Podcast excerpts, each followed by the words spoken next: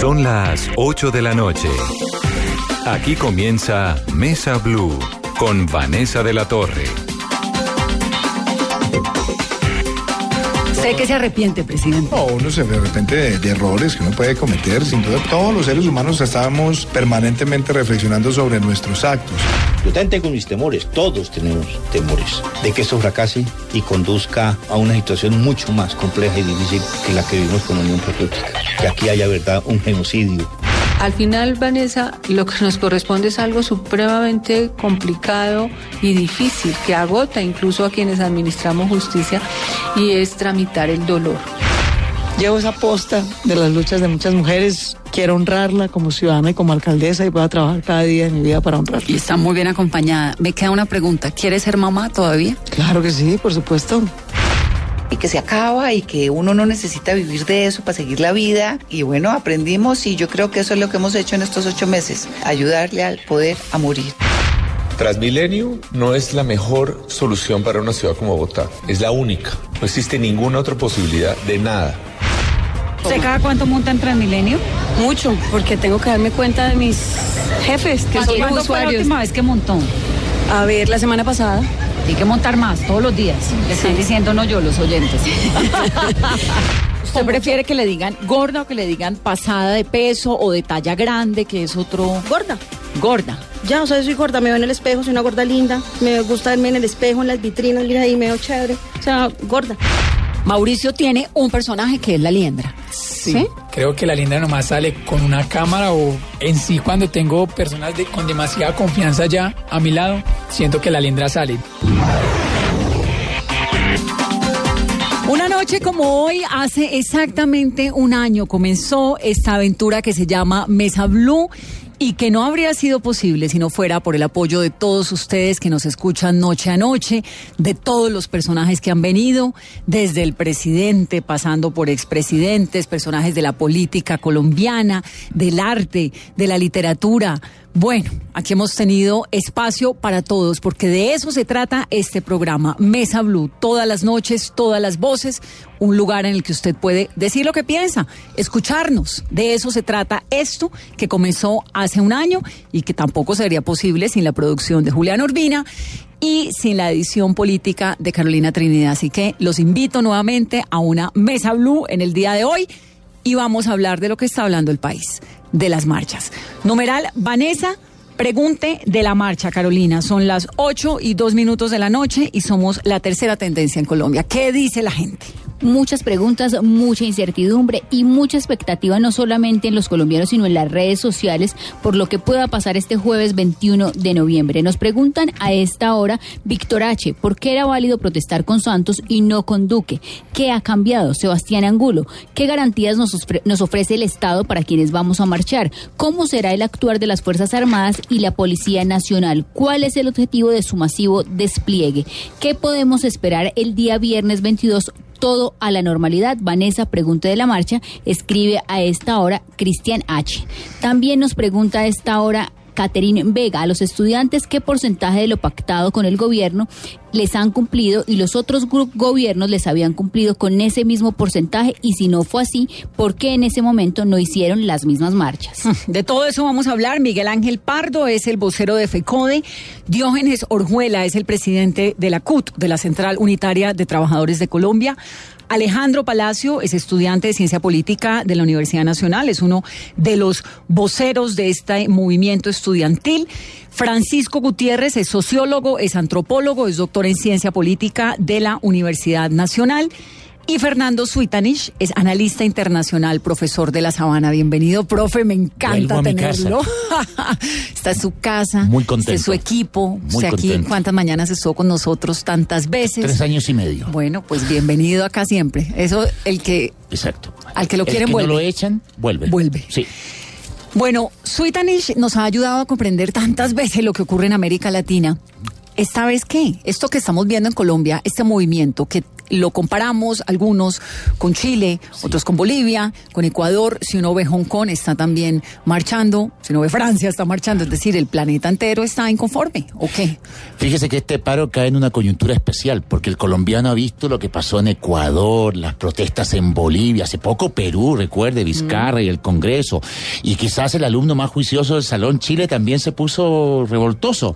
Entonces hay todo un contexto y una coyuntura que hace que la gente tenga inquietud por lo que ha visto en televisión de países vecinos. Como diciendo, esto lo hicieron, yo también puedo. Exacto. Pero ¿qué es lo que quieren? ¿Qué es lo que se quiere? ¿Qué es lo que le, Eh, le pasa a la ciudadanía? Si analizamos, Ecuador es un problema de imposición del Fondo Monetario, la- el alza de la gasolina, Chile el alza del metro, eh, Vizcarra el problema con el Congreso. O sea, cada cosa, cada país tiene un contexto distinto. Chile pero- era la, co- la joya de la corona en América Latina. Exacto, y no, y las cifras no son malas, después vamos a hablar de eso, las cifras no son malas. Pero ¿qué siente la gente? La gente siente que tiene necesidades en salud, en educación, quiere pensionarse, quiere vivir bien, quiere que sus hijos estudien. ¿Y sabe lo que pasa, Vanessa? Que parece que nuestros políticos en Latinoamérica no están entendiendo a la gente, están en una cápsula, hablan de cifras, Piñera habla de cifras, acá hablamos de un crecimiento del 3%, y la gente dice, sí, pero a mí no me alcanza la plata. Sí, pero no tengo salud. Entonces, yo creo que hay una desconexión. Entre los políticos y la población. Lo que le pasó a María Antonieta. Exacto. O sea, una burbuja y la, ¿Revolución gente, francesa, o qué? y la gente no está entendiendo a los políticos y los políticos más grave. Cuando el presidente Piñera dice, perdóneme por no entenderlos, me parece gravísimo. Que el presidente de la República diga, perdón por no entenderlos, es como si el profesor dice, perdón por no saber mi tema. ¿Pero por qué? ¿Por qué esa desconexión? La desconexión es porque nos estamos guiando mucho por las cifras macroeconómicas. Entonces, continuamente nos están lanzando cifras de que el país va bien, de que estamos creciendo, pero la gente no lo está sintiendo en su vida diaria. ¿Qué quiere la gente? La gente no quiere, no quiere tener piscina ni jacuzzi en la casa. La gente quiere tener hijos estudiando, una pensión asegurada, acceso a la salud y vivir decentemente, no, no andar apretada a fin de mes. La gente no pide mucho, la gente pide vivir bien, Vanessa. Y nuestros sistemas políticos, hace tiempo leí en el diario El Comercio de Lima que solamente el 56% de los latinoamericanos estaban contentos con la democracia. Y cuando estábamos en dictadura, ¿cómo añorábamos la democracia? Pero ahora que estamos en democracia, pues tampoco estamos contentos. Hay una columna de Stiglitz que está bien interesante y que está rondando por ahí por las redes sociales.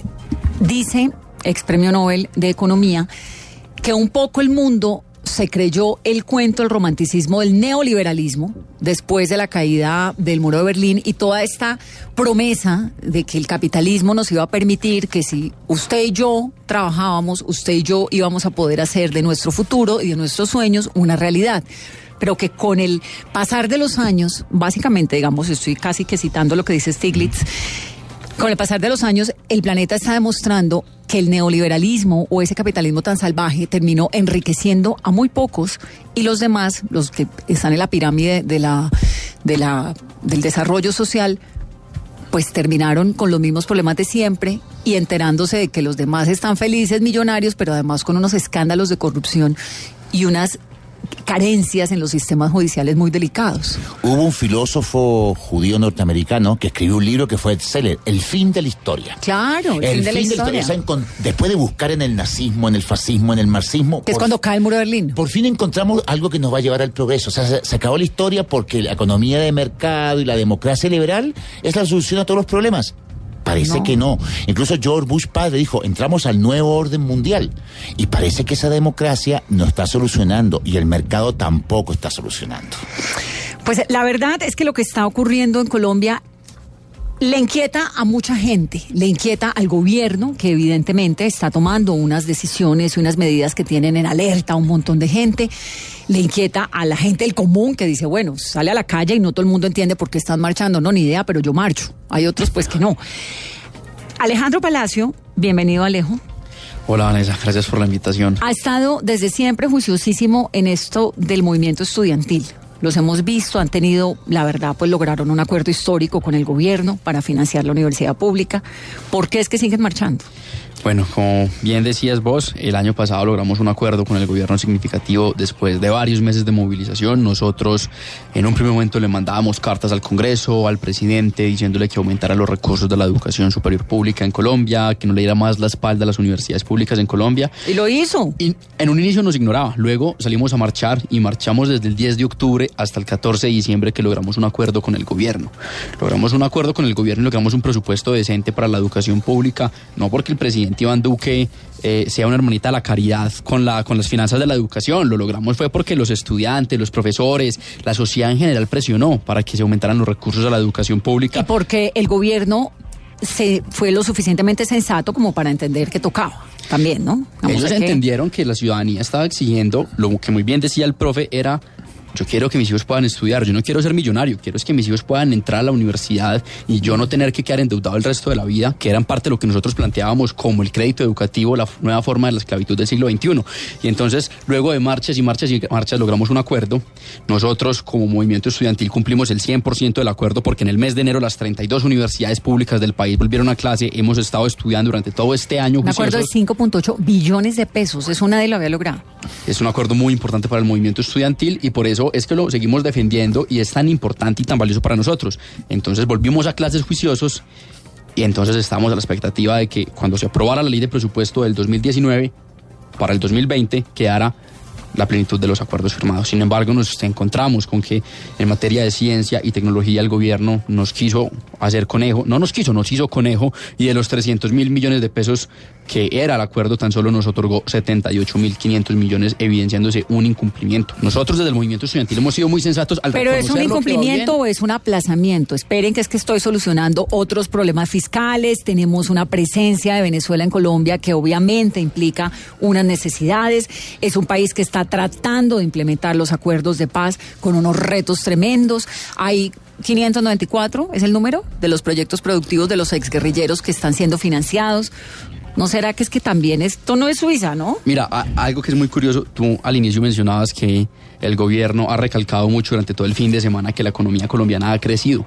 La economía colombiana siempre crece hasta que algún sector social exige dinero para que se garanticen los derechos de los colombianos. Nosotros desde el movimiento estudiantil hemos exigido que se cumplan los acuerdos y ahí sí la economía colombiana no está creciendo.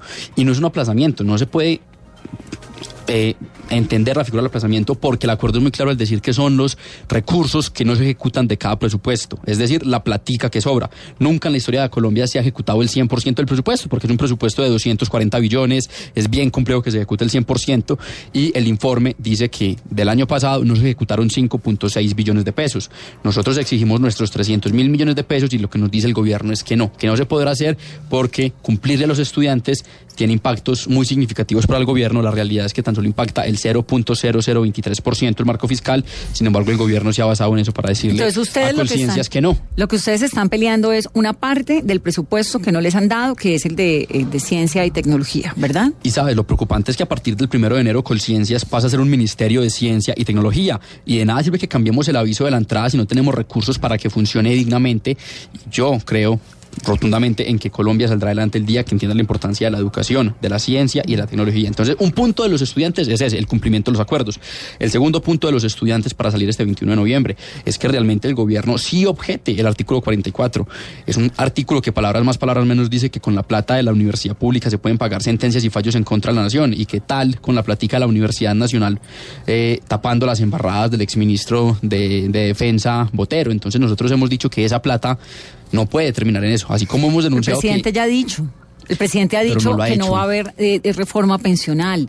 El presidente ha dicho que por el momento no hay reformas, que la reforma eh, laboral. laboral tampoco está avanzando, que todo esto saldría de una concertación. Yo te digo una cosa.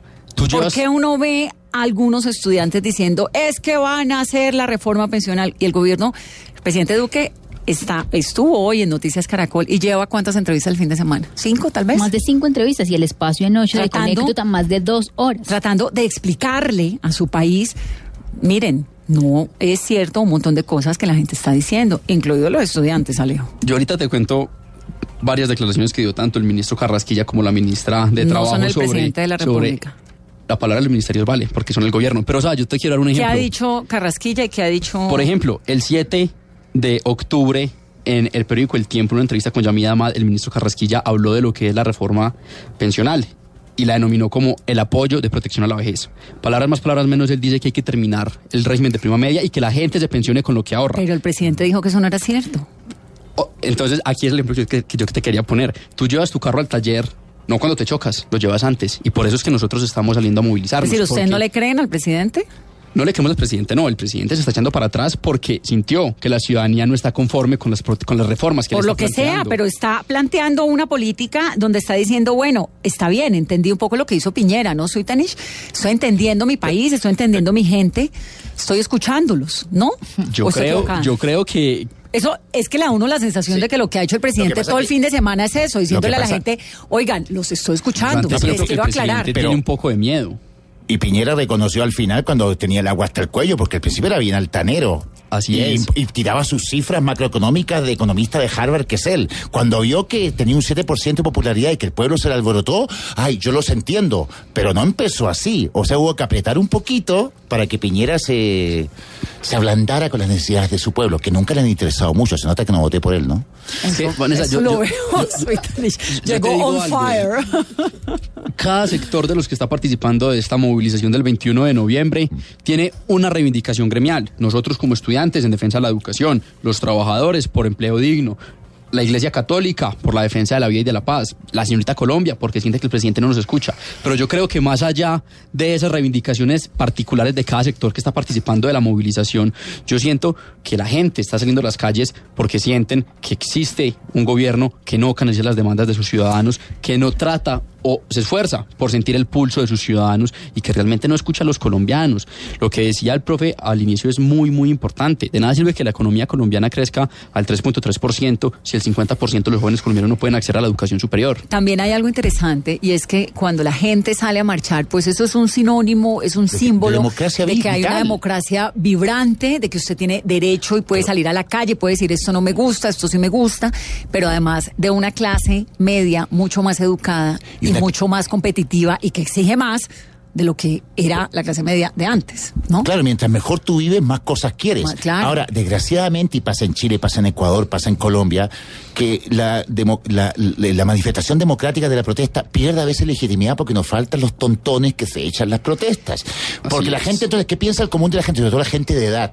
Esos revoltosos de las protestas. Y a Pero mí por me- supuesto, me si es que termina, ¿no vio lo que hicieron con el Monumento a los Héroes? Bueno, ¿y nuestro metro? Rechazable. ¿Y nuestro metro? Ahora, ¿qué están haciendo ustedes los que están liderando la protesta del jueves para que lo que hemos visto que deslegitima la protesta, porque creo que estamos de acuerdo en eso o no? Claro. Es decir, todo es bien con la protesta, todo el mundo proteste hasta que se tumban el monumento a los héroes. Yo, yo- yo te quiero decir dos cosas. La primera sobre cuando tú hablabas de lo importante que es que la gente salga a marchar. Yo este fin de semana leía la columna eh, de Rodrigo Primi, el espectador, y él Sí, mencionaba y él mencionaba que el derecho a protestar es quizás el primer derecho de los ciudadanos porque con ese derecho es que conquistan los demás derechos. Entonces, sí, pero es que además el presidente lo ha dicho, lo ha vuelto y lo ha dicho, lo ha vuelto a repetir. Es parte de la democracia, la gente tiene derecho a salir a protestar. Eso es constitucional, eso es parte de la, de la médula ósea de una nación democrática. Y Yo creo que entonces- eso ni siquiera está en discusión. Lo que está en discusión es el vandalismo que está acompañando las protestas recientes. Entonces, yo con eso te respondo la segunda pregunta. No es deber de nosotros como estudiantes enfrentar a los encapuchados porque realmente de nada sirve que nosotros salgamos a enfrentar a otras personas. La violencia no se combate con más violencia y Colombia sabe de sobra que eso no tiene resultado. Es deber de la fuerza pública garantizarnos a quienes protestamos de forma pacífica las garantías plenas para poder salir a marchar de forma tranquila, para que cuando yo marche no termine metido en, en- en un enfrentamiento entre algunos encapuchados y algunos miembros de la fuerza pública. Eso no puede ocurrir y nosotros lo rechazamos y es deber de la policía garantizar que podamos marchar de forma tranquila, de forma pacífica y que tengamos las garantías plenas para poder protestar. O sea que no es deber de nosotros como protestantes enfrentar a los encapuchados ni enfrentar a la fuerza pública. Es deber del Estado brindarnos las plenas garantías constitucionales para salir a marchar el 21 de noviembre de forma tranquila y realmente no sentirnos expuestos ni con miedo, ni que el ejército saldrá a las calles, ni mucho menos. Bueno, déjeme que voy a saludar a Francisco Gutiérrez. Él es sociólogo, es antropólogo, es doctor en ciencia política en la Universidad de Varsovia y fue vicerrector de la Universidad Nacional, es columnista del Espectador. Doctor Gutiérrez, buenas noches y bienvenido a Mesa Blue. Buenas noches, encantado. Encantados nosotros de tenerlo aquí. ¿Cuál es, su, ¿Cuál es su panorama o su visión, digamos, general de este momento que está ocurriendo y de lo que viene el jueves? Pues eh, es una situación muy compleja porque creo que el gobierno ha respondido de una manera muy defensiva eh, y entonces eh, sí se nota un poquito de crispación, ¿no? Se, nota un poco de crispación. Yo la estaba escuchando a usted antes de que antes de que me conectaran y efectivamente yo estuve, digamos estaba bastante de acuerdo. Finalmente una marcha, una protesta, un paro son deberían de ser como parte de la rutina democrática de una nación, ¿no? Mm. Sí, claro, por supuesto, pero ¿por qué termina convirtiéndose, porque ve uno esto de la militarización, que las fronteras, digamos, hay como, lo- el término crispado me parece eh, ideal, como una sensación como si fuéramos a meternos quién sabe en qué el jueves, ¿no? Y todo el mundo está como asustado, los niños no van al colegio, eh, quédese trabajando en su casa, digamos, como una tensión nacional tremenda. Exactamente. Y entonces, entonces es casi una sensación de, de fin de mundo, ¿no? Sí. Y el y yo creo que, que en lugar de, de- de, digamos de adoptar esa posición como tan como tan defensiva debería captar el mensaje que una parte importante de Colombia le está mandando. ¿Cuál es el mensaje que está mandando Colombia? Eh, yo creo que hay que hay no solamente insatisfacción, que eso sería lo natural, digamos, creo que el elemento adicional es eh, este gobierno solo de ustedes. Mire, en un noticiero, creo que de hecho usted lo estaba presentando, eh, salió una persona con un cartelito que decía, este gobierno no es mío, no me representa.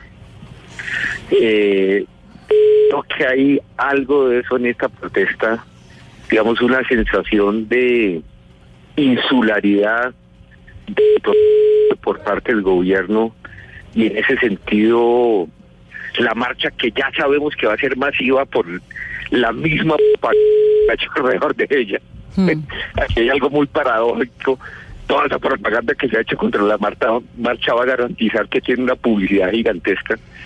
Eh, va a mandar un mensaje. Oiga, usted sí salió elegido como la fórmula de un partido, etcétera, pero ya es el presidente de todos los colombianos. Y eso cambia la fórmula. Doctor Gutiérrez, ¿cómo ha sido la historia de Colombia en las marchas, en las protestas? Porque si uno ve los vecinos, dice, bueno, Ecuador es un país donde a punta de marchas y protestas tumban presidentes. Colombia, ¿cómo ha sido? ¿Qué tan contundente ha sido la presencia de los colombianos en las calles, en, por lo menos en la historia reciente?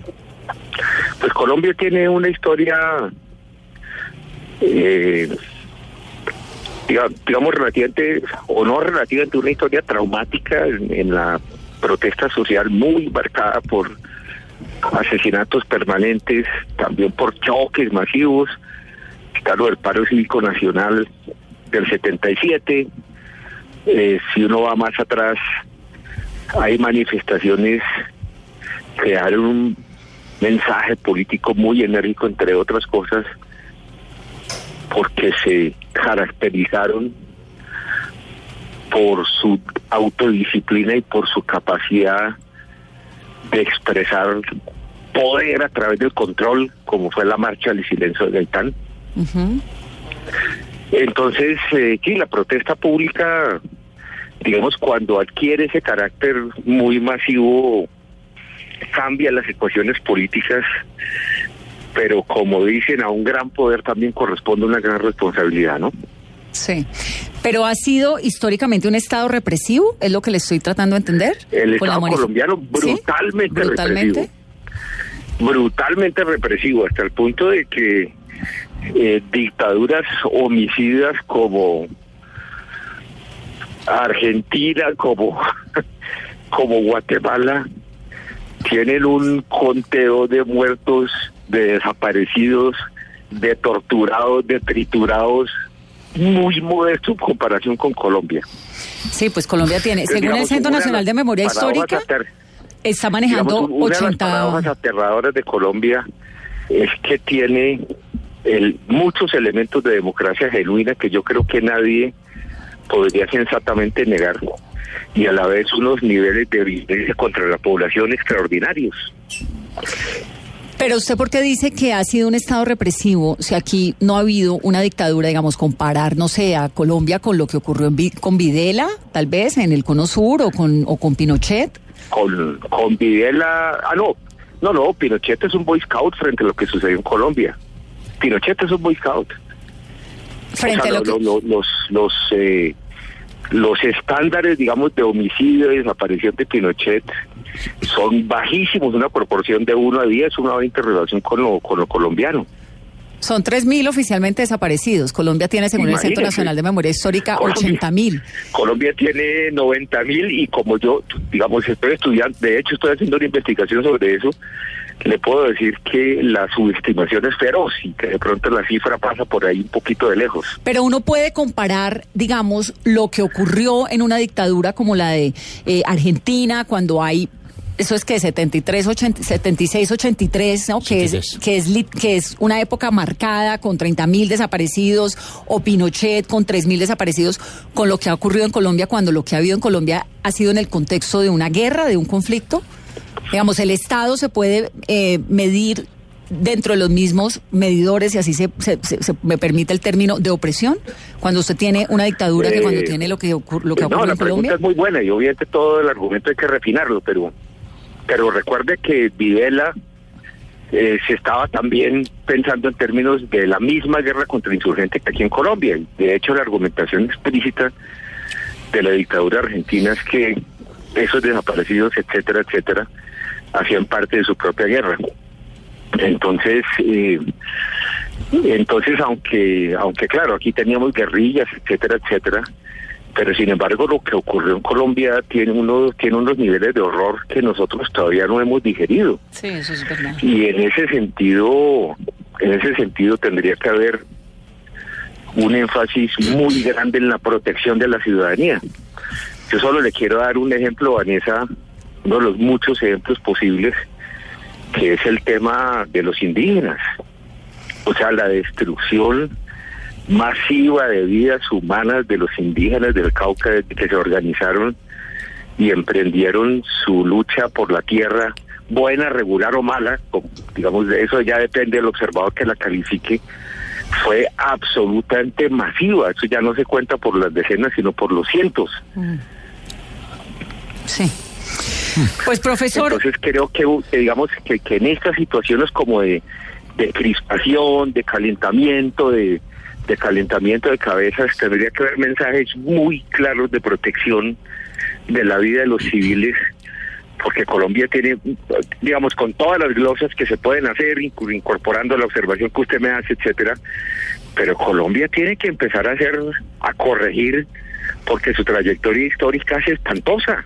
Sí, pero también hay un hay un elemento y es el vandalismo que está acompañando estas manifestaciones recientemente y lamentablemente porque terminan deslegitimándola, pues o- mandando una Claro. percepción muy No, yo estoy de desafortunada. acuerdo y no solamente eso, sino que eh, yo creo que hay que empezar a mandar un mensaje político desde las manifestaciones, etcétera, diciendo eso está mal, eso es un desastre. De hecho, la disciplina es una, una expresión de poder, por supuesto que es así, pero a la vez yo creo que los, que digamos, hay que mostrar las distintas caras de la moneda, la tremenda brutalidad que aparece contra muchos manifestantes. O sea, no quiero decir que una cosa justifica la otra, sino que Colombia, en lugar de ese empate desastroso que los horrores del lado A justifican los errores del lado B, empieza a dar mensajes cruzados de expresión enérgica a los propios intereses, pero en medio de niveles cada vez más altos de civilización política.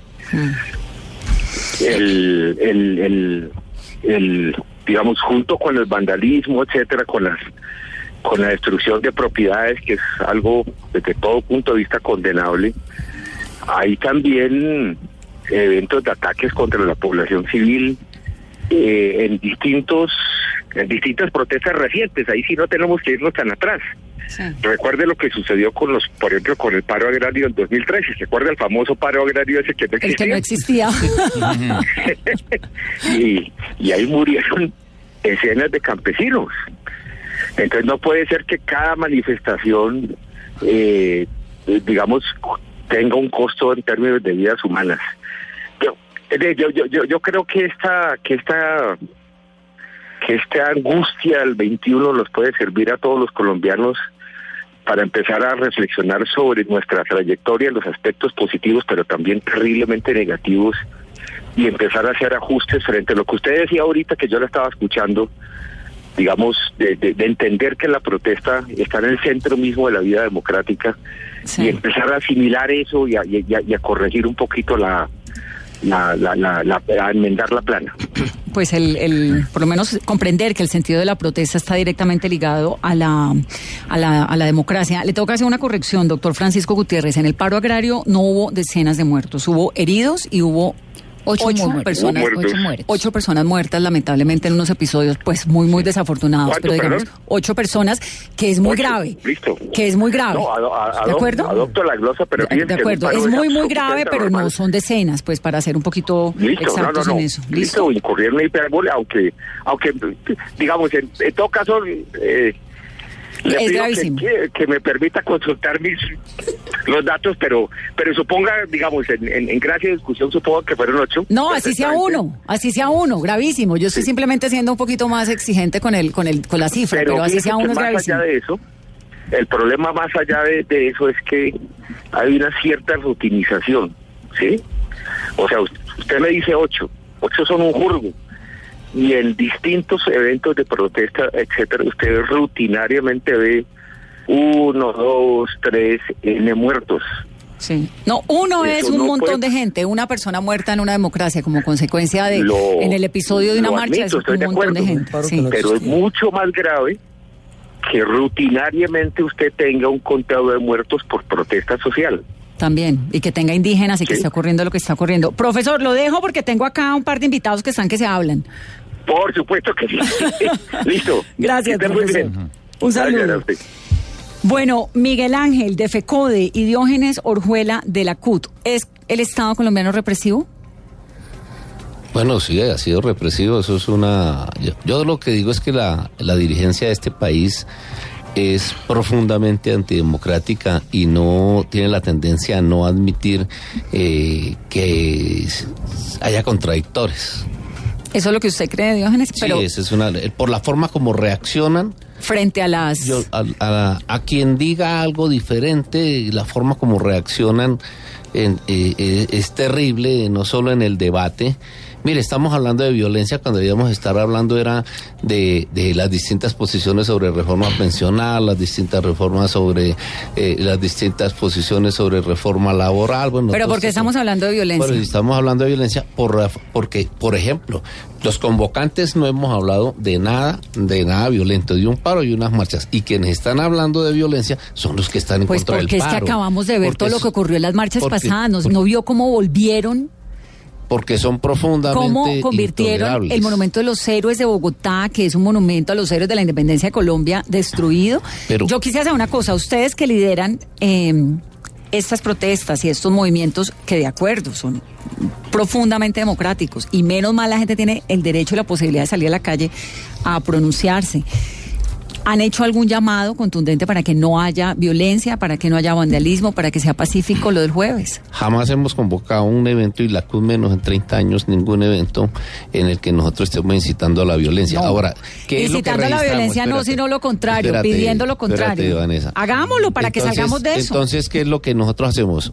Organizamos un paro, organizamos unas marchas. La marcha se desarrolla durante cuatro, cinco, seis horas. Normalmente termina y en esa parte final aparece, aparece gente enfrentada con la policía, ¿cierto? Que ni el gobierno ha hecho el esfuerzo de que no aparezcan, ni, ha- ni, ni hace por contener, ni nada de esto. ¿Quién es esa gente? Nunca, nunca en el contexto de lo que son el transcurso de nuestras marchas, aun cuando llegamos a la Plaza de Bolívar para hablar de Bogotá, estamos en la Plaza de Bolívar y echamos los, echamos, bueno, sí, decimos los discursos, echamos los discursos, normalmente no pasa nada.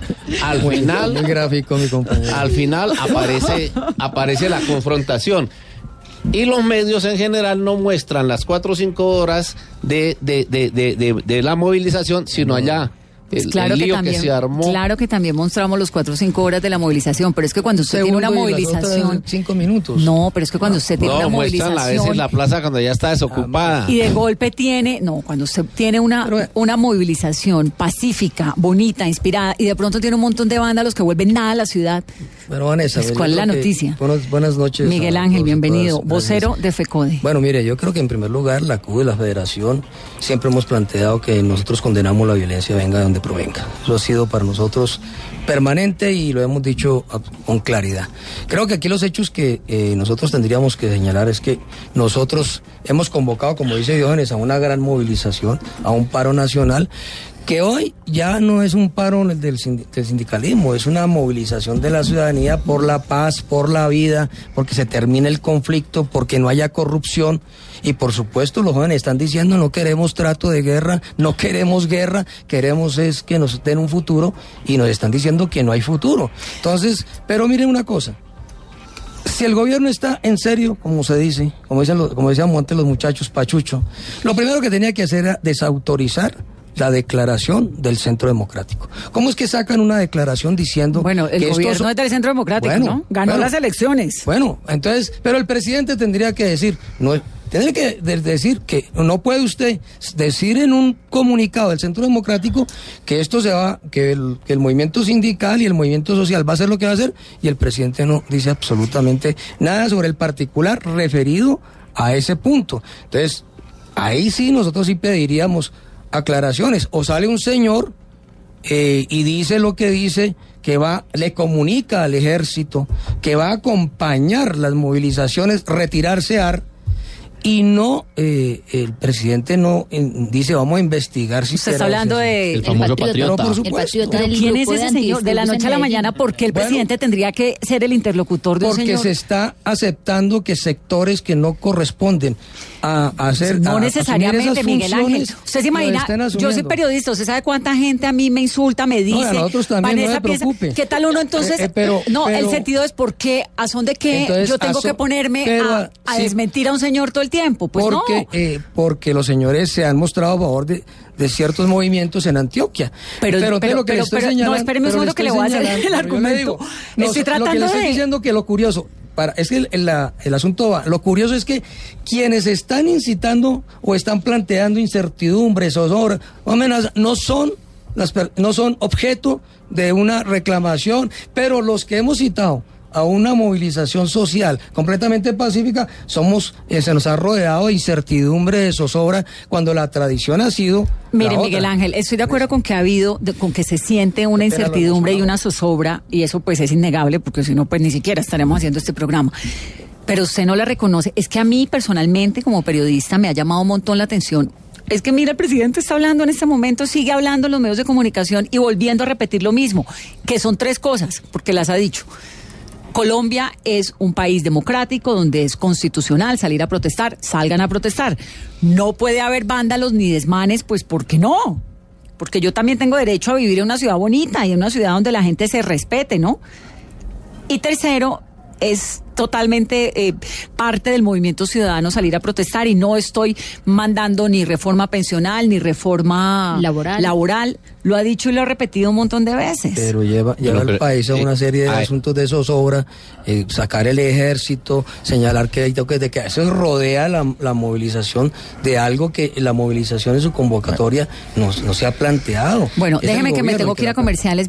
Ya vuelvo, soy tan y le doy la palabra. 837.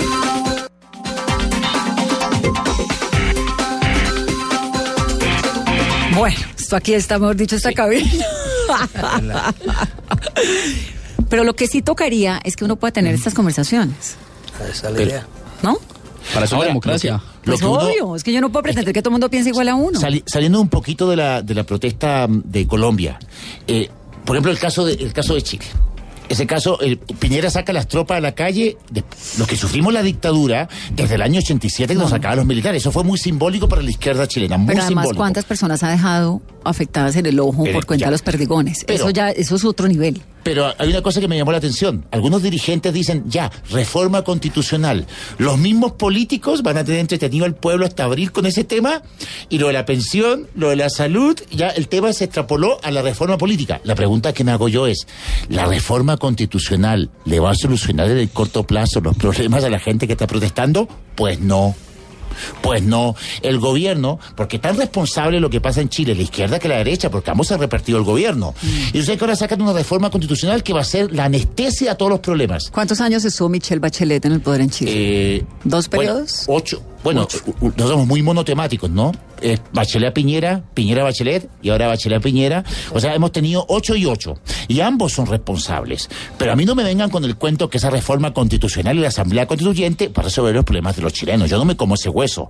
Y a mí lo que me da miedo es que eso distraiga a la gente hasta marzo y los problemas no se están solucionando. ¿Y en no se Colombia? están solucionando. ¿Cómo se soluciona? Diógenes. Bueno, en Colombia se soluciona con el legítimo derecho que tiene la gente de opinar sobre los distintos temas. Yo he venido diciendo claramente sobre esos puntos que nosotros hemos llamado del paquetazo. Es libre el gobierno de tener sus opiniones. Son absolutamente libres los empresarios de tener sus opiniones sobre todos estos temas.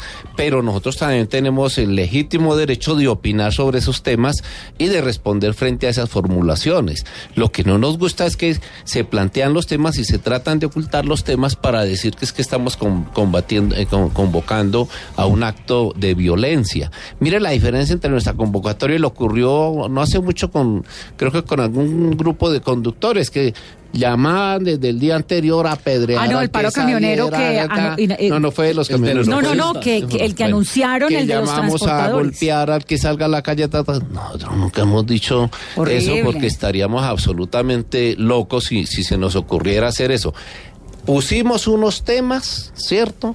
Hablamos de reforma pensional, reforma laboral, holding financiero, incumplimiento de los acuerdos, respeto a la protesta social, y el país debía estar debatiendo eso. Pero el Entonces, lo presidente que ya ha nos dicho aparece- que no va a haber reforma laboral, no, va a haber reforma que pensional. todavía no, que todavía no.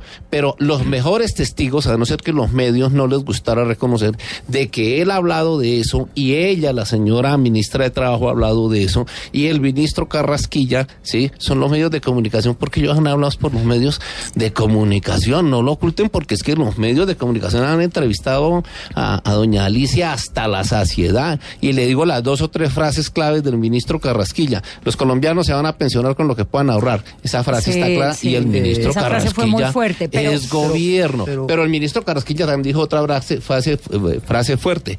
El sistema de el, régimen de prima media o lo acaba el mercado o, a la acaba- o lo acabamos con la ley. Y la ministra ha dicho, bueno, vamos a ponérselo La suave. ministra dijo, yo Se- renuncio si se lo voy a poner suave mínimo. a la ministra, no. Porque está un poquito desubicada. Ella abrió, y, y lo voy a decir aquí. La primer persona que habló de reforma laboral en Colombia fue la ministra cuando dijo abrió el boquete de la discusión sobre la contratación por horas. Y claro, a los gremios se animaron y entonces eh, eh, la Andy tiró toda su cosa.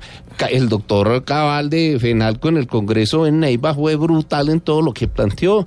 Luego en el Congreso de ANIF y a todos los congresos fue el ministro, el presidente, y no les dijo que no. Y yo le agrego No, mire, algo. Mira, eh, Pero a ver. Alejandro, pero mire, un momentico. Si es se que, supone es que, que ahora estos- el presidente dice que fue, que fue, que fue. Uno tiene que precisar que el presidente y los ministros son el gabinete. Sí, La señora ministra hizo una entrevista para Yamida Mat el pasado 7 de octubre. Siete páginas. Siete páginas de ideas en borrador. No, Que está en la siete página del páginas- Ministerio del Trabajo. Perdóname, siete páginas de, de la propuesta de reforma laboral donde está lo que hemos señalado por razones de Ahora, no si esto es una democracia, Pero no, no se supone que tienen, uno tiene que escuchar propuestas. No, No, pues, pero- y por pero- eso acabé pero- de decir, sí. todos tienen el derecho de opinar. Pero cuando entonces hacemos el paro ya nos dicen que somos de Sao- del foro de Sao que- Paulo, que el anarquismo internacional.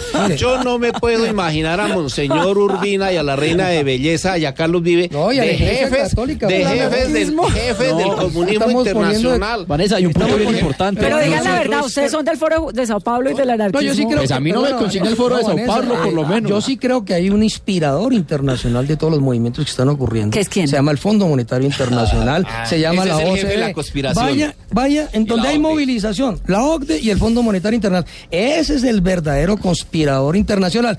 Con cómplices en los, en los gobiernos, estamos de acuerdo, en este caso los gobiernos, los gobiernos locales, pero, insisto, la ministra da una declaración el 7 de octubre a Yamí Amat y presenta la propuesta de una manera precisa de reforma laboral y luego sale siete días después portafolio. El 20 de octubre. ¿Cuál es, el 14 de octubre diciendo cuál es la propuesta pensional de Iván Duque con una precisión que es producto para decir lo que dice Diógenes, de una reunión entre los grandes empresarios ¿sí? y el sector financiero con el gobierno donde se excluye al, eh, a los trabajadores. Ni un trabajador fue invitado. Entonces nos van a llegar a la comisión de concertación en eso. Y, lo- y el señor Carrasquilla, lo, lo propio. Aquí tenemos todas las declaraciones. Entonces ahora no se puede decir que fue que no lo imaginamos, no, no. lo soñamos, y ahora el gobierno, perdóname, no ha dicho que no la va a hacer.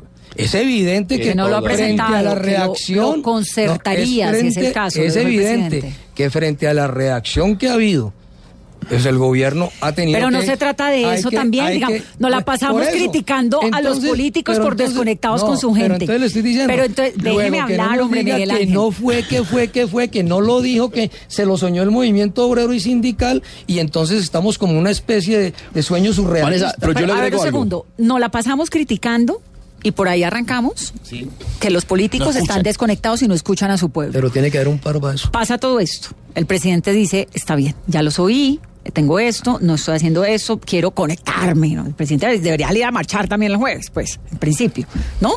Pero Vanessa, Y yo, le, entonces- yo le- sí. yo le quiero dar un ejemplo. Debería. En el 2011 los estudiantes universitarios hicieron un paro porque el gobierno de Juan Manuel Santos pretendía modificar la ley 30 abriendo la puerta del ánimo de lucro a la educación en Colombia. Es decir, que la educación pasara a ser un derecho, a ser un negocio, algo que lo quería volver ley, pero en parte la realidad que tienen hoy los jóvenes en Colombia se echó para atrás cuando los estudiantes salimos a paro. Sin embargo, en el momento en el que los estudiantes universitarios volvieron a clases y estaban juiciosos estudiando, el gobierno a punta de decretos, a punta de regulaciones, a punta de resoluciones, empezó a meter de a poquitos lo que él quería meter con la reforma de la ley 30 y por eso es que nosotros estamos saliendo a paro nacional el 21 de noviembre. Yo le quiero a usted mencionar algo. Nosotros no hacemos parte ni del Foro de Sao Paulo, ni del anarquismo internacional. anarquismo nosotros hacemos parte de ese 69. Nada que ver Maduro. Nosotros hacemos parte de ese 69% de jóvenes y de, y de ciudadanos que están indignados y que están eh, aburridos con el gobierno que existe hoy en Colombia. Yo creo que no hay nada más mediocre que un gobierno que trata de justificar sus problemas internos a partir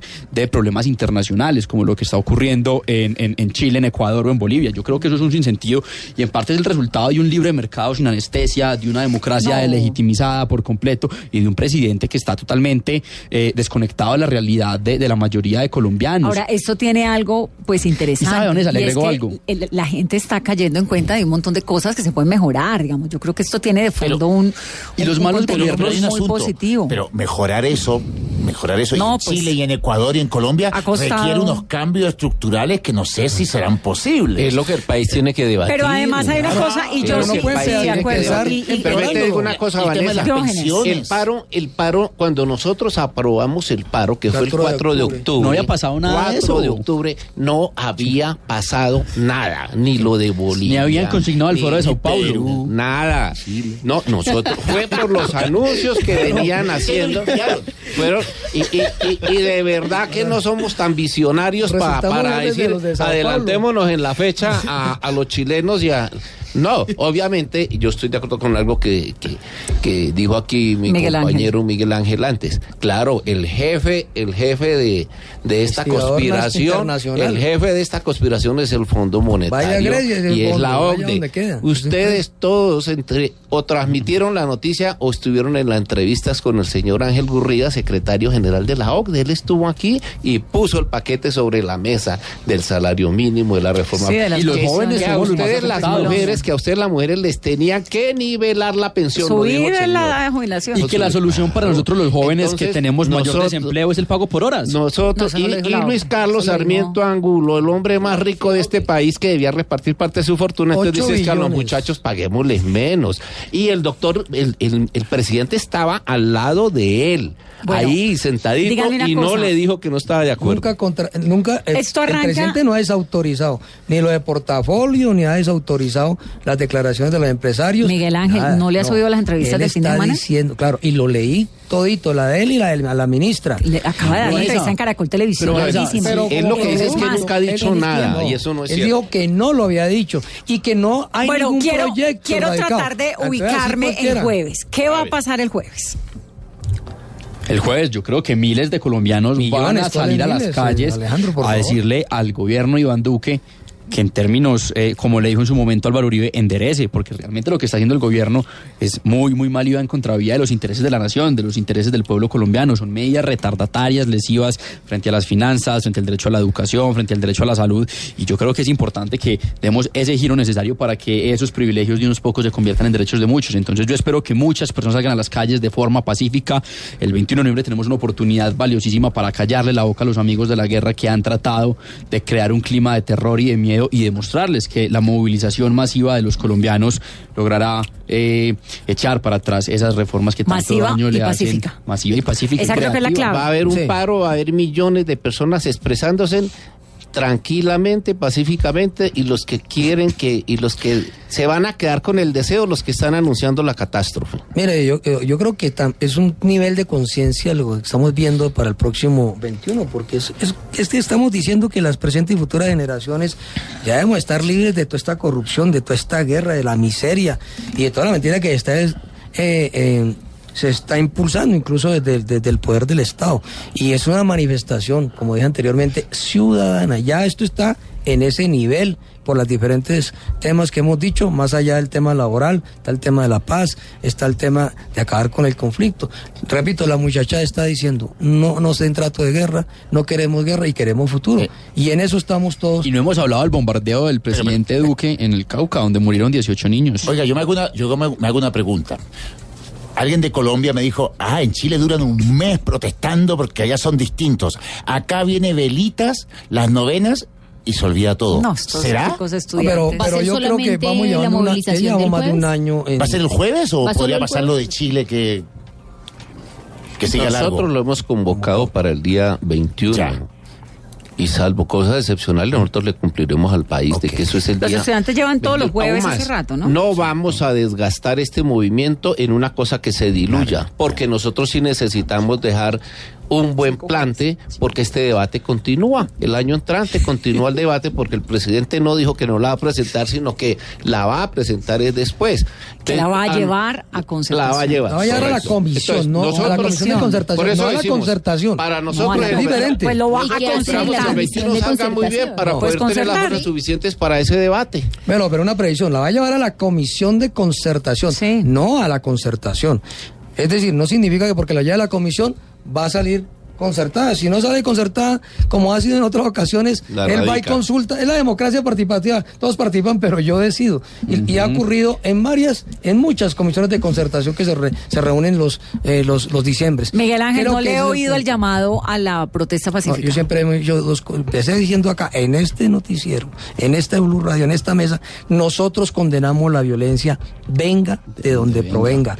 Desde los 60 años de la existencia de la federación hemos he sido absolutamente claro. Y la movilización es civilista, pacífica y democrática. Esa es nuestra convocatoria. Y estarán millones y millones de colombianos y colombianas en las calles por todas las razones que hemos dicho y por eso estamos hablando está ya hasta la hasta la iglesia la, la iglesia católica la reina de belleza señorita yo creo que estamos absolutamente Yo salgo, claro yo voy a marchar el 21 por la iglesia católica. ¿Se está va- absolutamente claro porque que es un iglesia? gran Ese movimiento la ciudadano iglesia me conmovió. pero pero lo, lo he dicho mire nosotros vamos a necesitamos que la movilización sea muy fuerte porque nosotros sabemos que los parlamentarios se quedan en diciembre Muy pacífica. y, y Muy muy, fuerte pacífica. y pacífica Muy y pacífica. civilista La clave es y, muy y por qué pacífica. tiene que ser si es muy fuerte tiene una ventaja Porque es que los parlamentarios en diciembre se quedan haciendo de las suyas a veces en las épocas de sembrina aquí como dice nuestro colega y nosotros necesitamos que registren lo que es el llamado de la población. El presidente el parlamento tendrán que registrar el llamado a la población y sabrán cómo actuar. Y nosotros también sabremos cómo actuar porque para nosotros pues el instrumento más importante para poder defender los derechos es las movilizaciones enormes, grandes, pacíficas, civilistas y democráticas como lo hemos demostrado siempre. Muy bien. Miguel Ángel Pardo, de FECODE. Gracias por venir, Miguel gracias Ángel. a ti. Usted venía que se hablaba, ¿no? Sí, pero no, aquí estábamos en un trancón. y yo yendo, ya empezando el programa.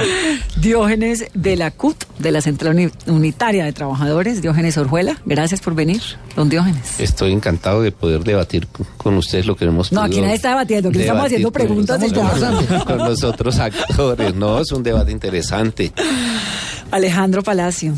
Bueno, Ustedes llevan sus juevesitos varios, ¿no? Ahí van. eh, gracias por la invitación y yo espero que la gente haya quedado convencida y este 21 de noviembre respalde al pueblo colombiano en su protesta. Y mi profe Suitanich, que La me da primavera mucho gusto tenerlo.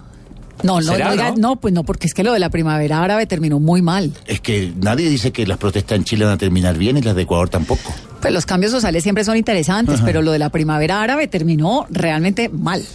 El Estado Islámico. Nosotros Pues somos Libia. muy optimistas. La movilización va a ser enorme, pacífica y civilista y la, es, la, la ciudadanía se va a expresar el próximo 21 en Colombia por todas las razones que hemos dicho. Eso es lo más Paz, importante, que sea democracia, cívica, que supervivencia además- del Estado social de derecho y, y mucho y respeto a los derechos. No, pero laborales. además es que la- el, el derecho a salir a protestar, a decir esto no me gusta, esto sí me gusta, hace parte de eso, no lo ganamos hace tiempos con la Revolución Francesa.